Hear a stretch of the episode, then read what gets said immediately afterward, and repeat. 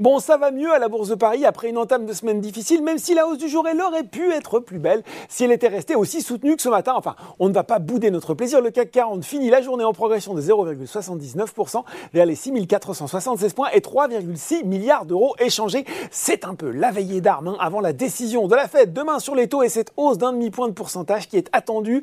Hier d'ailleurs, les taux sur les emprunts d'État à 10 ans US avaient franchi le seuil des 3% pour la première fois depuis 2018.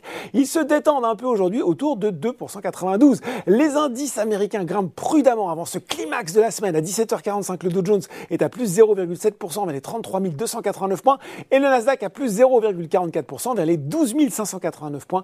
À noter le gadin de 15% du site de voyage Expedia à la suite de mauvais résultats. Allez, retour sur le marché français, c'est Alstom qui était la locomotive du SBF 120 aujourd'hui, l'équipementier ferroviaire qui bénéficie d'un conseil d'achat réaffirmé de la part de City qui s'attend à ce que le groupe génère un cash flow positif au second semestre 2022 et au cours des prochaines années. Derrière, ça va bien aussi pour BNP Paribas la banque qui a dépassé les attentes des analystes au premier trimestre avec un résultat net de 2,1 milliards d'euros en hausse de 19,2%, eh bien ça profite aussi à Crédit Agricole et Société Générale. Accor repart également en avant après une séance de prise de bénéfices dans la foulée de sa publication trimestrielle. Et puis ça va bien aussi pour Valourec et Total Energy qui profitent de la bonne publication du Britannique BP malgré, eh bien oui, des charges exceptionnelles liées à son retrait de la Russie. Euh, Valourec qui a par ailleurs annoncé avoir investi dans Greenfire Energy, une start-up américaine qui développe des systèmes de Côté baisse, nouvelle séance de repli également pour Solution 30, lanterne rouge du SBF 120. Imeris reste sous pression depuis la publication de ses chiffres